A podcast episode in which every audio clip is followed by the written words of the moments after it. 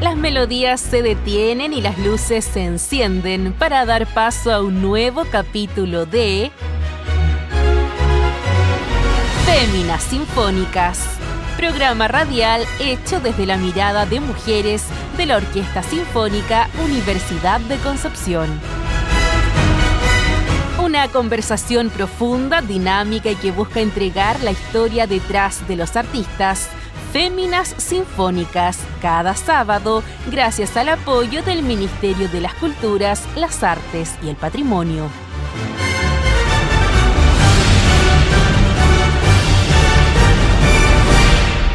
Buenas tardes, amigas y amigos de nuestro programa Féminas Sinfónicas. Estamos en, no me acuerdo qué, no, no no tengo el dato exacto del número del programa, pero sí estamos en enero 2024 con más de cinco años al aire, siempre por Radio Universidad Concepción y las plataformas digitales de Corcudec. El día de hoy tengo dos invitados eh, importantes, importantes para nosotros. Estamos haciendo una, eh, un programa, un proyecto muy bonito programa musical y un proyecto además, que venía todo así como de la manito, eh, dentro también del marco de la Escuela de Verano 2024 eh, en la Universidad de Concepción. Así es que aquí tenemos a nuestro querido Nano Stern. Querida, muchas gracias por la invitación. Eso, bienvenido a Féminas Sinfónicas. Y Juan Pablo Aguayo, director, de, en este momento, el director de la orquesta para este programa. Muchas gracias por la eh, invitación. Eso. Nano ya había estado en septiembre. Soy un fémino ya. Eh, ya es un fémino, sí, está más habitual. Y así que ahora tenemos a Juan Pablo, que quiero que conversemos los tres sobre eh, lo que estamos haciendo, lo que sí está haciendo, digamos, en esta escuela de verano, que ya lo habíamos hecho, ¿no? En septiembre, pero venía ahora con algo eh, diferente, digamos. A ver, ¿cuál de los dos le va a contar a nuestro público? Yo les cuento, yo les cuento. bueno, eh, ante la tremenda oportunidad que significa para todos, yo creo, poder hacer de nuevo este concierto, que ya habíamos hecho en septiembre, eh, surgió además la posibilidad de grabarlo, ¿no? Eh, que es un trabajo súper desafiante para todos los involucrados. Eh, son pocas las grabaciones que se hacen en Chile de orquestas sinfónicas que, que no sean grabación de un concierto, sino que el trabajo específico para un eh, para un producto discográfico, son, son menos aún las grabaciones que se hacen de obras nuevas eh, y por lo menos para mí es la primera vez en mi vida en que tengo la opción de colaborar y grabar una música sinfónica eh, y ha sido una experiencia muy desafiante y podemos ya empezar a decir que es muy fructífera porque la grabación está hecha, está concluida, ahora me toca grabar a mí y mis partes, pero todo pinta que va a ser un, un, registro muy hermoso que va a permitir compartir esta música con el mundo entero. ¿no? Desde Concepción, que, es muy importante, claro. Y como dices tú, no, no es fácil, digamos. Eh, a pesar de que grabamos con la orquesta eh, completa, no, no fuimos grabando por pistas, que es un trabajo que se hace muy largo, pero siempre grabar es complejo, porque tú igual te pones tenso. Porque tú estás tocando, qué sé yo, pues estás tocando el concierto, pero te dicen ya, silencio, grabando. Ah. y, y, chuta y como que te pones nervioso, y de repente te equivocas y, ay, y voy a embarrarla. No, igual es o sea, y, yo creo que más estresante que estar solo en un estudio. Cuando tú estás en el estudio, tú sabes que puedes repetir, repetir muchas veces. Aquí cuando éramos, ¿cuántos? 50 arriba del escenario, todos, todos tocando a la vez, eh, un error arrastra a los otros 50. Esa es la cuestión. Sí, claro. Sin embargo... Y la eh, vergüenza. Sí. claro. Pero... Eh, pero nada, no sé cómo lo sentiste tú mientras estábamos grabando, pero yo sentí que había primero una comunión súper linda y una, una, energía y unas ganas de hacerlo bien, eh, eh, colectiva, eh, súper interesante. Sí, no, sí, de verdad que se hizo un trabajo bonito. Y además que debo decirlo, lo dijimos cuando estuvo Nano acá en septiembre, la, la música está muy bien escrita mm. y eso facilita la interpretación y obviamente después una, una mm. grabación está es bonita pero además está bien escrita mm, que no siempre son cosas que, que van de la mano de sí, sí, sí. Y, yo eh, rescato lo que dice Juan Pablo que creo que se ha dado tanto en septiembre como ahora una sensación bastante colectiva, ¿no? Mm. de que estamos trabajando juntos, realmente, ¿no? más allá de que cada uno toca su parte, eh, hay una, una, voluntad de plasmar algo bonito y de dejar un, un, registro de una música que hasta ahora está inédita, entonces no es menor y son muy, insisto, porque para la gente que escucha, es, realmente son muy pocas las oportunidades que hay en nuestra cotidianidad en Chile, en el mundo entero, pero en Chile en particular, de hacer algo como esto. Entonces también la presión no era menor, ¿no? Mm. Teníamos solamente un día destinado a la grabación eh, y claro, es una obra que son 17 minutos y medio de música, pero eso es bastante. o sea, en condiciones de estudio normales uno podría demorarse una semana en grabar, que es medio disco, ¿no? Exacto. Eh, entonces fue una, una, situación de que requería mucha planificación, mucha claridad respecto a lo que se iba a hacer y fluyó y fue una jornada muy, muy emocionante, muy extenuante, terminamos todos rajas, sí, sí. pero contentos y nosotros ya escuchamos la grabación y yo quedé por lo menos muy, muy, satisfecho. Sí, sí. eso es lo importante. Sí. sí, de repente algo cuando tú te levantabas los audífonos para que nosotros escucháramos un poquito también el tiempo y algo se escuchaba así como de lejos y decía, uy, eso era Está quedando, está quedando, está precioso. Sí, pues nosotros habíamos grabado antes, eh, pero igual es como distinto grabar eh, hacer, digamos, una grabación de los típicos que nosotros hacemos, que son, no sé, habíamos hecho el Víctor Jara Sinfónico, ¿cierto?, con Manuel García, eh, grabamos con los congresos también, los temas de ellos, con los arreglos, qué sé yo, del Tilo González, son muy buenos. Pero esto era, era otra cosa, además. Sí, por una obra nueva. exacto. Exacto. Entonces, es, eh, tiene que salir como tiene que salir bien, obviamente tiene que salir bonito, pero tiene que quedar como brillante hacia afuera. Mm. Para que la gente diga, uy, es que está linda esta mm. cuestión, qué linda la música escrita. Además, yo creo que nos, nos pasó, por lo menos me pasó a mí, eh, y lo veía también en las caras de, de, los colegas de la orquesta, que como grabamos sílabos de nano, mm. eh, apareció mucha más música de la que habíamos de la que habíamos escuchado en septiembre. En septiembre. Sí, en septiembre había además había sido un proceso súper rápido no sé si te acuerdas, fueron dos días de ensayo y directo a los conciertos. Eh, los conciertos fueron a mitad de semana. Entonces, eh, fue muy rápido y por lo tanto también poco disfrutado, creo yo. Mm. En cambio, ahora pudimos ensayar dos días eh, la semana pasada. prepararnos bien para la grabación y en la grabación con todo el silencio, con toda la concentración y sin la voz de Nano nos hizo, siento yo, sentir mucho mejor todo lo que estaba escrito, cada uno de los detalles. Eh, no, yo quedé muy contento. Sí, siento que, fue un lindo proceso. Claro, cuando uno ensaya para grabar, eh, tú ensayas como al detalle. Sí. No, no de, pronto hay cosas que uno como que deja pasar un poco en conjunto, pero acá no. Eh, ensayar por fila, solo la madera, ver los bronces, la afinación. ¿Cachai? Entonces, claramente uno puede apreciar mucho más lo que está tocando. Bueno, hay conciencia de que, de que eso va a quedar para siempre. Eso, eso. Y, uno asume la responsabilidad y, la, y el compromiso de, bueno, hay amor propio con lo que hacemos, ¿no? De, que, de que tengo que hacerlo bien porque, porque va a quedar ahí el registro más allá del momento en vivo de un concierto, esto va a quedar para siempre y, y, con las tecnologías de hoy, además, para todo el mundo en las, en las plataformas y todo eso. Y pronto. Ahora, imagínense para mí el, placer que implica ya, el placer musical, ¿no?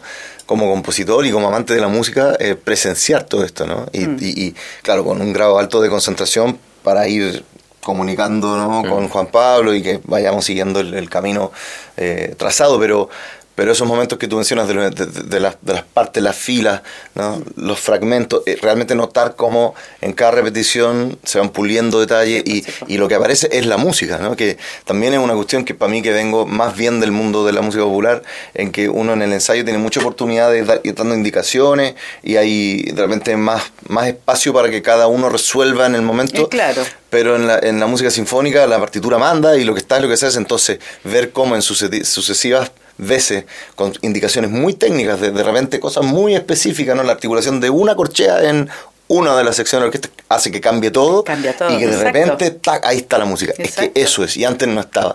Y es como un milagro, ¿no? Y yo creo que milagro en el sentido de que, de que es inexplicable, ¿no? Mm. Remite como al misterio final de la música que por más que nos pasemos toda la vida estudiando música, de todas las maneras posibles, nadie se acerca ni un poquito a, al, al meollo del asunto, que es por qué el sonido nos emociona de tal manera, ¿no? Cierto. Y cuando se logra es una cuestión, yo sentía, bueno, vale la pena todas las horas de trabajo de mierda, que a veces son horas súper ingratas, de, cómo hago esta weá, cómo resuelvo, a dónde va esta nota, cosas que de afuera se pueden ver súper ridículas, o sea, las preocupaciones que tenemos nosotros son cosas que al mundo real, digamos, como, ¿qué te importa? Y de por qué la gente no, nos entiende de repente. Claro. no, que la, fíjate que no sé, que la caña o el tudel no me sirve y todo a veces ni siquiera pues, entre los mismos colegas de músicos que yo, tú eres flautista, yo fagotista y tus complicaciones con como son distintas a las propias manías y obsesiones también. Y sí, claro, por supuesto.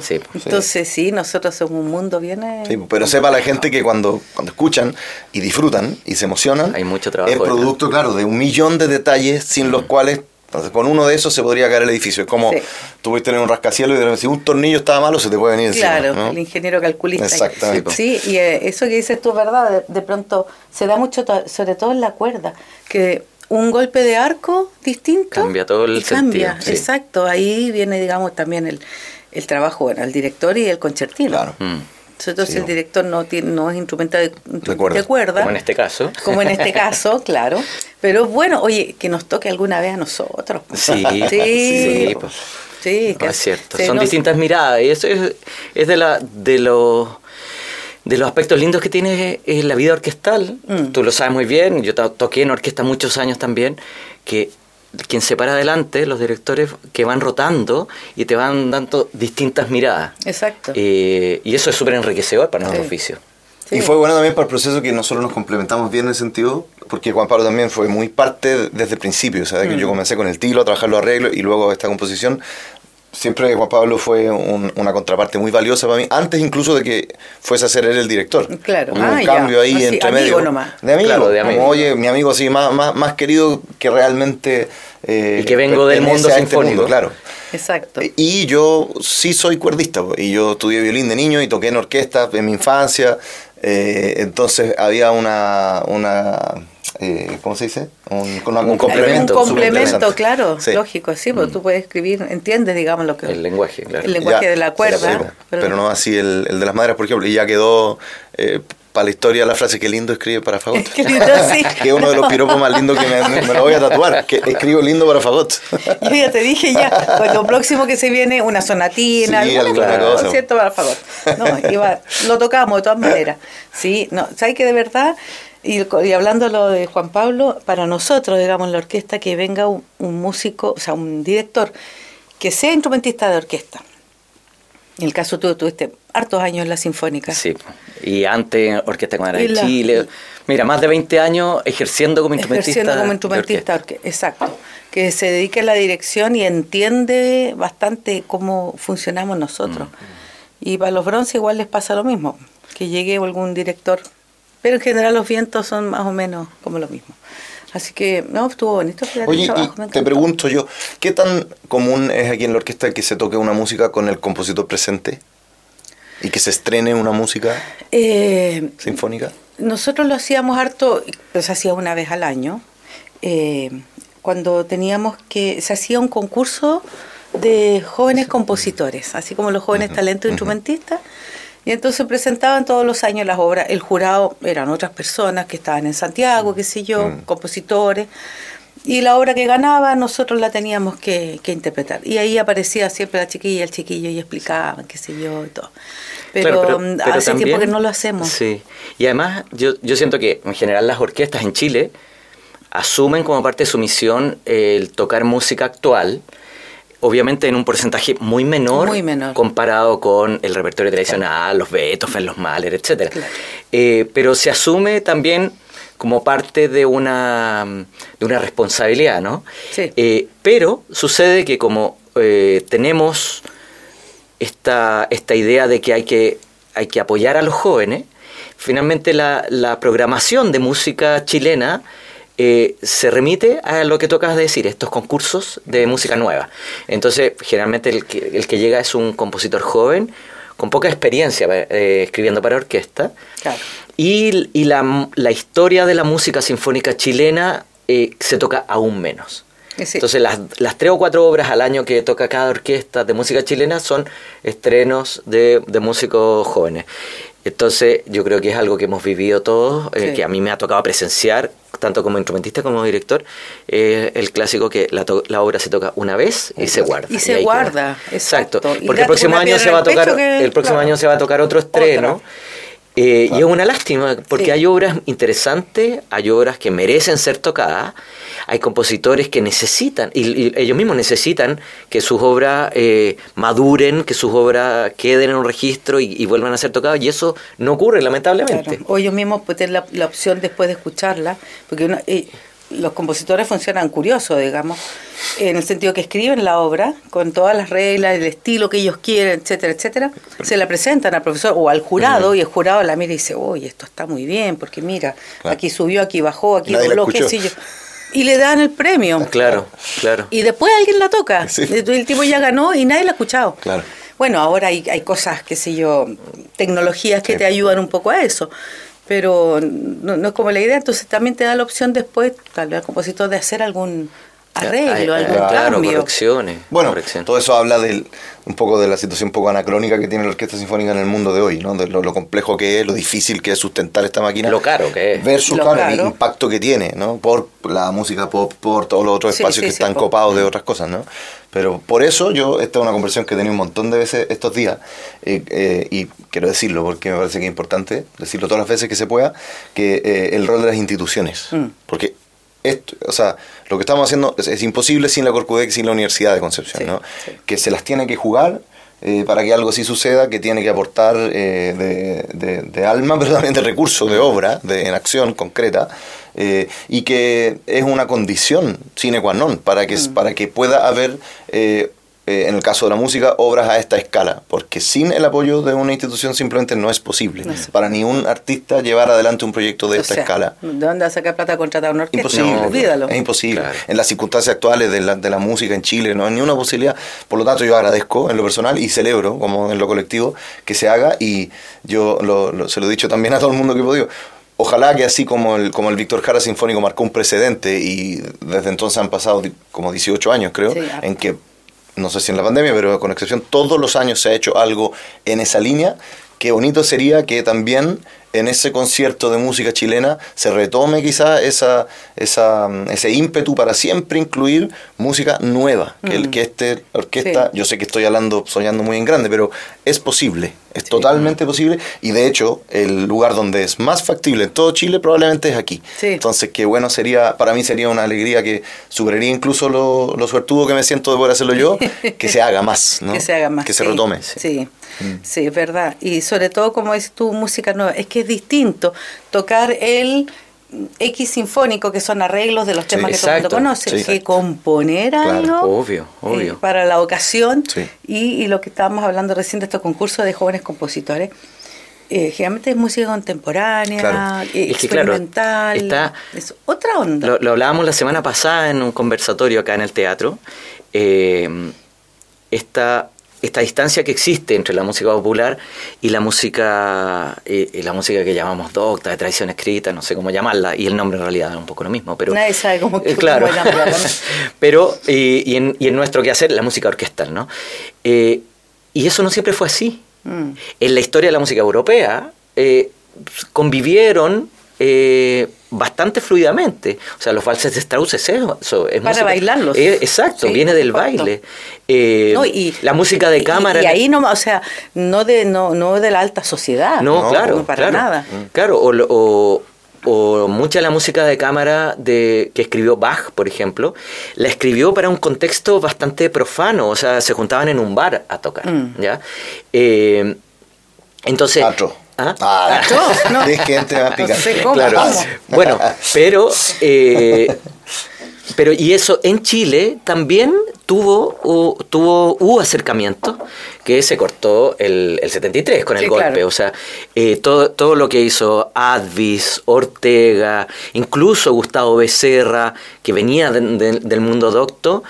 Advis, por último, tenía una pata en lo docto y más en lo amateur porque no estudió composición formalmente, ¿no? Claro. Pero, pero intentaron fusionar y eso drásticamente con el golpe eh, se acabó. Entonces, de alguna manera, probablemente el fenómeno eh, del Víctor Jara Sinfónico, que fue tímidamente, ya, ¿cómo podríamos acercar? Ya, arreglos de canciones. Exacto. De canciones ya de, de estos próceres, eh, Violeta Parra, Víctor Jara, que sean arreglados en formato sinfónico, bueno, ahora viene un, quizás un siguiente paso, que es lo que decía Nano. eh, música original. Exacto. Música original, con una patita en la música popular, con en el folclore, pero, pero escrita originalmente para la orquesta. Y eso es lo que conversamos en la primera reunión que tuvimos hace un año, en enero del 23, cuando recién Corcuex se me acercó con la, con la intención de hacer este concierto y, y cuando surgió esto de homenaje a la nueva canción chilena, yo les dije al tiro, como el verdadero homenaje me parece que sería retomar esta colaboración. Y lo único que lo pueden hacer son ustedes. Y me dijeron que sí, y en la que me metí, pero aquí estamos vivos todavía. Claro, eso te pasa por, por patú y soñador. Exactamente, exactamente. Pero sí, y, también otra cosa, creo que este, finalmente es una conversación política, ¿no? Pero no política, eh, eh, eh, digamos, partidista, ¿no? Es una creo que algo en, que probablemente todos podamos estar de acuerdo mm. en que las instituciones, sobre todo educativas como una universidad, eh, debiesen también poner su, su infraestructura y su capacidad logística al servicio de la creación, porque es generación de conocimiento, absolutamente. Y es parte, digamos, de una misión, claro, en la sociedad. y de la creación sin sesgos. O sea, es tan válida una creación contemporánea como, como, eh, como una creación que se nutra de otras fuentes. Exacto. Y, históricamente también las orquestas hemos cumplido ese rol. Mm. O sea, eh, yo creo que eh, pretender o pensar que la orquesta solo está para un tipo de música es desconocer la historia también. No, y, claro, y nos vamos encasillando. O sea, partiendo porque, porque las orquestas ejecutamos 250 años de música. O sea, eh, hoy día cada vez menos, lamentablemente, eh, cada vez menos se toca barroco, pero, pero del clasicismo para adelante eh, son músicas muy distintas, de nacionalidades muy distintas. Y las orquestas asumimos todo eso como parte de nuestro cuerpo de repertorio. Entonces, no es descabellado pensar que, el repertorio local, el repertorio con, con, raíz, eh, el repertorio chileno obviamente y latinoamericano es parte legítimo de nuestro, de y nuestro debe interpretarse, por supuesto. obviamente. Chiquillos, se nos vino la pausa musical, así es que, ¿quién? Juan Pablo. Ya. ¿A tu cámara allá? Ok. Tú invites allá. Sí, a propósito, a propósito de lo que hemos estado hablando, de, estas de estas fusiones, hay, un, hay una pieza musical eh, súper interesante eh, eh, bien cortita porque está en formato de, quizás no de canción, pero, pero en formato no sinfónico de una hora de media hora, 20 minutos, que es que se llama Sur, es de Tilo González, la escribió originalmente para Congreso, pero claramente es una música con vocación sinfónica. Eh, entonces tiene instrumentos de cuerda, tiene, tiene fagotes, tiene instrumentos de viento sinfónico y se llama Sur Em, está eh, originalmente en un disco de congreso, pero el mismo Tilo después la orquestó y se toca eh, en orquestas sinfónicas grandes cada tanto, ojalá que se toque más. Eso. Eso. Ya, vamos entonces a escuchar Sur de Tilo González, que es el baterista de congreso. Vamos y volvemos.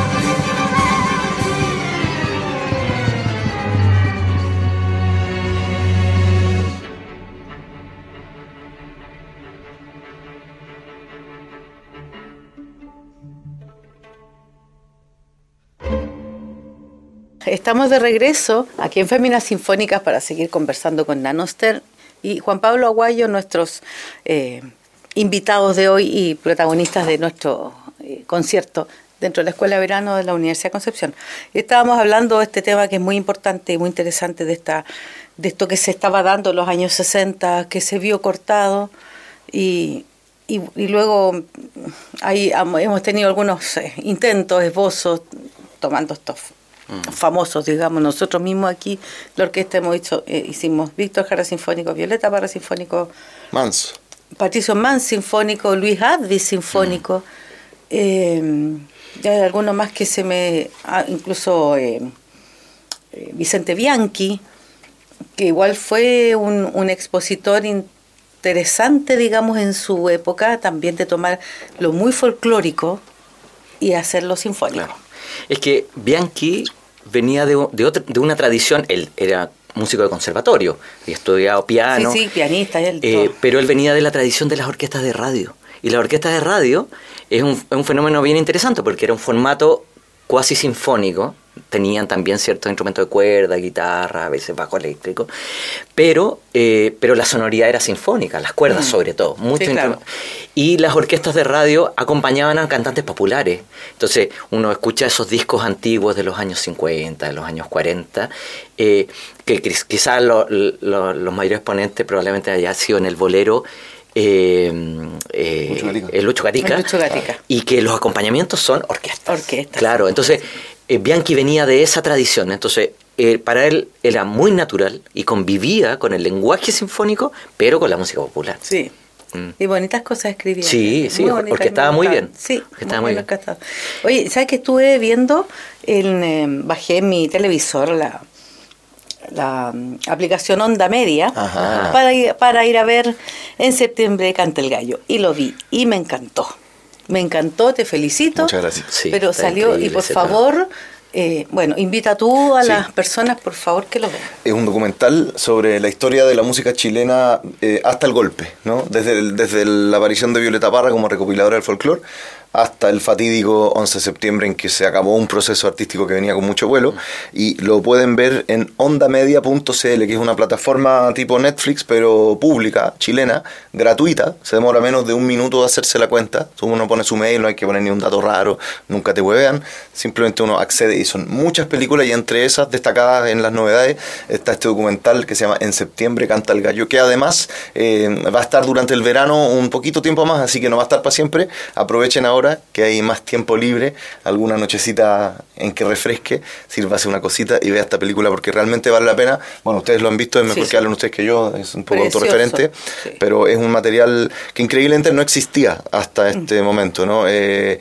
no había un documental extenso eh, que contara realmente la historia de lo que fue el desarrollo de la nueva canción chilena y algunas otras eh, ramificaciones que tuvo la música eh, en ese entonces. Entre otras cosas, se habla bastante respecto a esta, a esta relación con el mundo docto, particularmente con Luis Advis y la cantata Santa María, que fue una cuestión, claro, telúrico, digamos. Mm. Así que no dejen de verlo. Y además, para los que vayan a ver, ya sea en Chillán, Los Ángeles o Conce, el concierto que vamos a hacer, yo trabajé estos dos proyectos al mismo tiempo, en paralelo.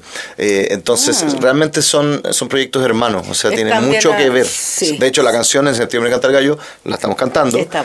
Y, y, si tú te fijas, eh, la curatoría de, de los autores y de las canciones de este concierto que estamos dando es atípica igual, o sea, no es como los greatest hits, ¿no? No está, habría canciones mucho más obvias y quizás como más eh, emblemáticas eh, hoy, ¿no? De lo que significa esa época, pero yo me pareció súper importante rescatar, por ejemplo, Rolando Larcón, La Charo Cofré, Héctor Pavés y el trabajo con la Gabriela Pizarro en Chiloé, con La Mar Fui por Naranja. Hay un cuidado fuerte y que fue un trabajo que, que, hicimos con el Tilo también, que fue en la contraparte de mucha conversación de por dónde, ¿no? Por dónde complementar.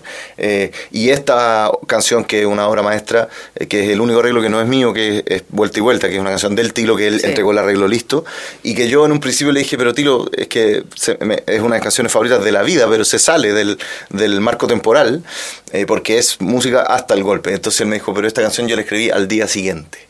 Entonces dije, chuta, ah, wow, Entonces, sí, heavy. Y, además se despachó un arreglo precioso. Así que bueno, gracias por los piropos y que bueno, recordarle a la gente. Así que ondamedia.cl en septiembre canta el gallo. Onda Media es una plataforma del Ministerio de las Culturas, las Artes y el Patrimonio. Y para complementar lo que decía Nano, también para tirarle unas flores, ah. eh, interesante eh, que mm, Nano, que con toda su creatividad y con todo su, su ¿cómo se dice? Su ser multifacético, instrumentista, compositor, eh, con patas en, la música popular, eh, ahora en la música docta, ¿no? Eh, se haya asociado con el Lucho Griseño, que es documentalista, pero para justamente eh, hacer un documental sobre la música con la mirada de un músico y con la mirada de un músico que va a entrevistar a los protagonistas de esa época y un músico joven que, que, no vivió esa época pero que, que convive hoy con esos músicos haciendo colaborando, ¿no? Exacto. Eh, y con los resultados de esos músicos Exacto, siendo eh, hereditario, ¿no? Heredero, heredero, de la de, esa tradición. Entonces, el resultado es súper lindo porque son conversaciones eh, súper cercanas, eh, súper lindas, llenas de anécdotas, también, claro. Y, eh, y también, eh, claro, en los créditos finales o al comienzo, no me acuerdo, dice Lucho Griseño, Nano Stern, pero pero en realidad los protagonistas son, son ellos. ¿ya? Nano está ahí desde, desde, atrás de las cámaras, guiando un poco la línea, la línea de, del documental. De cuenta la historia. Pero son ellos los que cuentan la historia. Y eso es súper lindo. Para los que crecimos escuchándolo es súper emocionante. Eh, realmente. Y ahí, hubo, habían algunas imágenes, fotografías. Además, sí. Y yo decía, uy, esto, yo las recuerdo de cuando yo era niña. Mm. Te fijas, cosas que de repente aparecían, no sé, las canciones que salían, uy, y me sabía la letra, y yo ni me acordaba de que existía esa canción, y empezaban a cantar, y yo empecé a cantar con ellos. ¿Por qué me la sé? Porque la escuchaba cuando era chica. Y, por, eso, por eso la importancia de esto, ¿no? Porque es revivir una historia que es nuestra historia, pero que está que la intentaron cortar de cuajo. ¿no? Pero cuando te pasa eso, que tú te la sabes y no sabes por qué te la sabes, yo cuando me cuenta eso me alegro tanto porque digo, ahí está. O sea, esa, mm. eso es lo que todavía estamos a tiempo de reconstruir un poco ese vínculo. Porque lo, yo, yo, antes decía, lo voy a decir una vez más, pero riéndome de mí mismo, decía, eh, porque los protagonistas se están muriendo de viejo. Mm. Después mi pareja que trabaja en estas cosas me enseñó que se dice, porque el trabajo de memoria siempre es contra el tiempo. una manera elegante, de, decir, lo mismo. exactamente, es verdad. y a propósito, quiero cambiar un poquito el tema, pero está relacionado. Eh, a propósito de de historias cortadas de cuajo, hoy, el día de hoy, eh, se cumplen 96 años del nacimiento de Jorge Peñajena, está de cumpleaños hoy. Ah, y, había un concierto, sí, en eh, redes sociales. Sí, eh, bueno, tú conoces muy bien la historia de lo que sucedió en La Serena, de todo este proceso tan valioso de, de, las orquestas juveniles, del que yo soy parte, que tú fuiste parte también. ¿En La Serena? Eh, en la sí, pues yo estuve en La Serena. Eh, ¿Pero coincidiste con el...? No, no, no, alcancé, pero aquí en la orquesta tenemos colegas que sí tocaron con él. O sea, tú puedes ir a hablar con ellos, con la Linita, el Pato Dan, que ellos tocan, tocaron con Jorge Claro. Y bueno, y para quienes no saben, eh, Jorge Peña fue el fundador de la primera orquesta infantil latinoamericana en los años 60 e inició todo un proceso en el norte del país en La Serena, pero también en Ovalle, en Copiapó y otros lugares. Él era violista, era violista. Eh, ah, eso no sabía. Sí, él era violista, de, había estudiado la Facultad de Arte. Sí, y estudió composición también. Y, y algo súper interesante que se relaciona con, lo que estamos haciendo hoy día en Concepción, que él entendía eh, la descentralización. Mm. Eh, él estudió en Santiago, tuvo la posibilidad de hacer su carrera musical en Santiago, sin embargo optó por irse a La Serena y, y, desde allá hacer un faro musical eh, súper interesante. Eh, tanto así, por ejemplo, que él estrenó eh, en La Serena, la primera vez que se hizo La Pasión según San Mateo fuera de Santiago, fue en La Serena dirigida por él. la Pasión según San Mateo de Bach. Sí, claro. Y, y un poco lo que, lo, que está, lo que pasa con la Sinfónica de la Universidad de Concepción. son un faro cultural importantísimo fuera de Santiago mm. eh, y haciendo eh, estas fusiones y estas propuestas artísticas eh, con originalidad y con convicción desde las regiones. Y eso a mí me parece loable. Sí. Sí, así que vaya el, recuerdo para el, maestro Peña Gen, importante. El maestro Jorge Peña. Y tú sabes que hay una, en, en, su historia de sus últimos días, hay una similitud muy grande, un poquito con lo que tú hiciste con, con esta obra que estamos tocando ahora, eh, que compusiste, porque eh, Jorge Peña cuando estuvo eh, detenido, también escribió. Sí, una, ¿Tú la, dirigiste? no la dirigí yo, pero me, me, tocó trabajarla. ese concierto. Sí, súper emocionante. ¿Cuántos niños? 700 niños. Sí, no, sí, era una en, cosa. En, el Coliseo. en el Coliseo. En el Coliseo en La Serena, sí. Sí, y yo, dirigí, dirigí una parte de ese concierto. Mm. Y claro, y ahí eh, Jorge Peña, eh, eh, estando detenido, escribió esta pequeña melodía, solo una melodía, pero es interesante porque la melodía armónicamente no resuelve, queda ahí en el aire y es como decir, les dejo esto para que ustedes la resuelvan. Que, claro. que es lo mismo, por eso lo dice la Marcela, para los que no sepan, porque el texto de la obra que, estamos estrenando y que grabamos está basado directamente en los últimos tres versos de la carta que dejó Víctor Jara de sus últimas palabras, que la escribió en un cuadernito en el Estadio de Chile y que fue copiada por muchos de los compañeros que estaban con él preso y que a raíz de que fue copiada tantas veces, algunas pocas de esas copias salieron.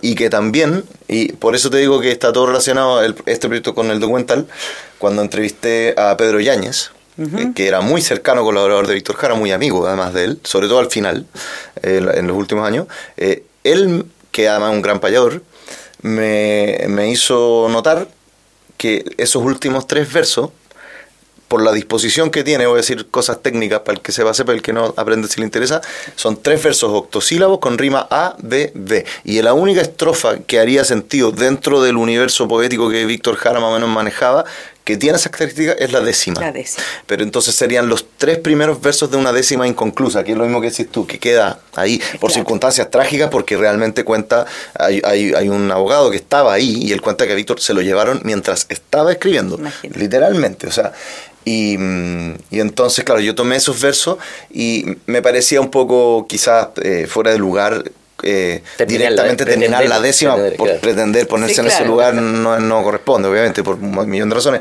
Pero entonces, eh, a través de otros procedimientos propios también de la tradición oral, de la décima en Chile, tomé y de ahí desarrollé un texto más largo, que son 120 décimas que, créanlo o no, se desprenden de esas tres. 120 versos. Versos, perdón. Sí, eh, sí exacto, 12 décimas.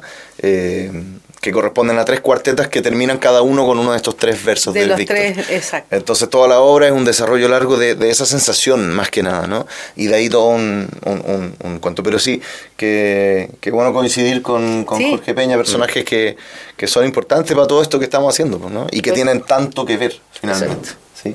Y confírmeme usted, porque lo leí una vez solamente, que yo sabía que Jorge Peña Gen se inspiró en un viaje en Estados Unidos, en que vio y leí en una cosa en particular que lo que vio era una de las primeras escuelas Suzuki.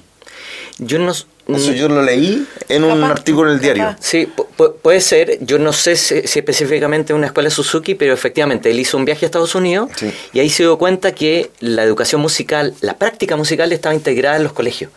Entonces eh, ahí él dijo algo, algo hay que hacer con esto. Eh, y él volvió, era académico de la Universidad de Chile. La Universidad de Chile lo mandó al conservatorio que la universidad tenía en La Serena. Y allá él intentó hacer música con músicos profesionales, ¿ya? Y los músicos no estaban dispuestos a irse a vivir allá. Entonces, no le resultó, intentó un par de años y de repente hizo este viaje a Estados Unidos, vio esto con los niños y ahí dijo, ah, hay que trabajar con los jóvenes. bueno, aquí, está. Y adaptó el sistema eh, que por eso te digo, no sé si era Suzuki específicamente, yo había escuchado que era más con las bandas de los colegios, bandas de, instrumentos de viento, pero aquí lo adaptó con la música orquestal, que era lo que era su lenguaje, ¿no? Él venía de esa tradición, eh, y empezó a hacer estas orquestas de niños. Y, y eh, fundó la Escuela de Música, que hoy se llama Escuela de Música Jorge Peña. Jorge Peña claro. Cuando yo llegué a la escuela era, era la Escuela de Música de la Universidad de Chile de, Departamento de Música de la Universidad de Chile. De hecho, era la Universidad de Chile la que estaba allá. Después, ya en dictadura se empezaron a desprender eso y apareció la Universidad de La Serena. Nos cambiaron. la insignia del colegio era la insignia de, la Universidad de Chile. Ah, mira. Nos cambiaron la insignia, nos cambiaron el himno del colegio y todo. Ahora, Universidad de La Serena. Pero sí, yo ese día que vi ese concierto donde tú dirigiste, que fue transmitido hermoso, hermoso, por streaming Cierto que yo sentía una cosa muy especial porque ya la gente hablaba, fue, qué sé yo, eh, todos los niños, la FOGI metida acá, los ministros, en ese momento había un ministro. y yo decía, y yo soy eh, un resultado Hija de, ese proceso. eso. Sí. ¿Sabes qué? Eh, de verdad que de repente así como que me pegué la cacha y dije, oye, yo estoy mirándolo así como público, pero no, yo pertenezco, yo mm. salí de ahí. De esa idea que él tuvo y estoy yo y muchos más. Y un montón de gente. Muchos más. Y, y, claro, tú eres hija bastante directa, ¿no? Porque estudiaste en, la escuela de música. Pero yo creo que eh, eh, hoy los, todos los que estudiamos música en Chile eh, como los conservatorios no tienen orquestas, todos vamos a, practicar en orquestas juveniles. Exacto. Entonces, de alguna manera somos todos nietos, bisnietos también de este proceso. Eh, Absolutamente. y en lo personal, a mí me pasó exactamente lo mismo que a ti. O sea, yo venía, no venía de un mundo musical familiar y, el hecho que me hizo a mí tomar la decisión de, de dedicarme a la música fue la participación en una orquesta juvenil. Sí. Así que yo me siento también muy parte de este proceso. Absolutamente, que, que ese, ese guante que recogió también Fernando Rosa. Fernando Rosa, claro. Y copiando bastante cómo estaba funcionando en Venezuela, nosotros fuimos, yo soy miembro fundador del movimiento orquesta de la FOGI, lo que es ahora la FOGI, ese tiempo era la Nacional Juvenil. Yo entré ahí el día uno, audicionamos como 500, fue una mm. locura esa audición. Y eh, viajamos a Venezuela a, ver el proyecto, digamos, que tenía Abreu allá, que era el ministro, de Cultura, que sé Y la verdad, claro, nos tenemos cancha, tiro y lado, o sea, es que era otra cosa. Imagínate que los niños les enseñaban incluso en, en, en consolas a manejar, qué es lo que es el 440, el tema de la, de la afinación, de las vibraciones, a grabar, hacerse los instrumentos. Mm. Hay muchos niños que vivían en las selvas para adentro, en, Venezuela, entonces los profesores de estos viajaban a la selva y los cabros de los troncos de los árboles iban lutear y les enseñaban a hacerse los violines. Y, olvídate, nosotros miramos ya, sí, nosotros venimos a orquesta juvenil, pero por favor, o sea, nada que ver. Yo creo que es importante también hacer ver que en Venezuela el proceso de creación de orquestas juveniles coincidió en los 70 o en los eh, finales, finales de los 70, 60, principios de los 70, con un Estado que se hizo cargo. Entonces. Eh, y con mucha plata. Eh, sí, porque está el petróleo y todo eso. Entonces, el Estado financia esto y financia la formación instrumental. En Chile, las orquestas juveniles se se complementa con los conservatorios. Los conservatorios no, están ligados a la orquesta juvenil, están ligados a universidades o a entidades privadas. Pero en Venezuela los niños estudian el instrumento en la misma orquesta y hacen su carrera ahí. Y llegan hasta, incluso el, sistema tiene orquestas profesionales. Entonces, claro, no es tan comparable y yo creo que no nos no tenemos que sentirnos menos que Venezuela porque son sistemas muy distintos. Pero ellos lograron instalarse en el Estado y ser imprescindibles del Estado. O sea, llegó, yo alguna vez escuché el, el, número, no me acuerdo, así un millón de niños. No, eh, una locura. No, una locura, eh, realmente. Y, eh, y, algo interesante también, y es que Abreu se empieza con este sistema, pero lo encontraron un poco loco, ¿no? Como, como todo. Por supuesto. Sí. Obvio. Eh, y de repente llegaron dos músicos eh, a ayudarlo. Y eran dos músicos que salieron del golpe eh, en Chile, que salieron de La Serena, que trabajaban con Jorge Peña, que uno era el maestro Jerez, que era boísta, y el otro nombre no me acuerdo, no, no, no lo tengo acá, bueno, dos músicos que trabajaron con Peñagen llegaron a Venezuela y ayudaron a instalar el sistema en Venezuela. En Venezuela. Entonces, que, Jorge Peña definitivamente es el... El, fundador, sí. Y en Venezuela también lo reconocen como... Sí, sí, de todas maneras que sí. Sí. Así que... Así que somos parte de una historia, de una tradición y tenemos la responsabilidad de... Y finalmente te das cuenta, estamos... Todos en esa. Todos, ligados en lo mismo, viniendo a tal vez de mundo, o de ni siquiera de mundos distintos, pero de como de aristas diferentes, digamos, de, lo, de la música, ya sea mm. popular, popular con raíz folclórica, popular con, qué sé yo, o, nosotros, al final. Sí. Como dijiste tú lo otra yo me acuerdo muy bien que hasta en septiembre dijiste somos todos músicos. Sí, claro. Y así es. Totalmente. Absolutamente. Y salud por eso. Eso. Salud con pura agua por ahora. y se nos acabó el programa. Así es que eh, muchas gracias, chiquillos, por haber no, gracias, venido gracias a ti al por la programa. invitación. A, a, conversar un poquito de esto, del, vean el documental. de Sí. Está muy bueno. Está sí. muy bonito. Yo me emocioné, hasta mi lágrima me cayó por ahí. Mm, Y prontamente escuchen en la grabación que va a estar disponible. Exacto. Eso. Sí. Así es. Entonces, un beso para ustedes. Y a ustedes. Muchas Eso. gracias y nos despedimos nuestros auditores hasta el próximo programa. Adiós. El momento ha llegado, los micrófonos se encienden, la música y su historia se apoderan de ti y nosotras somos las protagonistas. Féminas Sinfónicas, programa conducido por las integrantes de la Orquesta Sinfónica Universidad de Concepción, un viaje por las culturas y las artes junto a grandes invitadas. Féminas Sinfónicas, acompañándote cada sábado en Radio Universidad de Concepción y las plataformas digitales de Corcudec.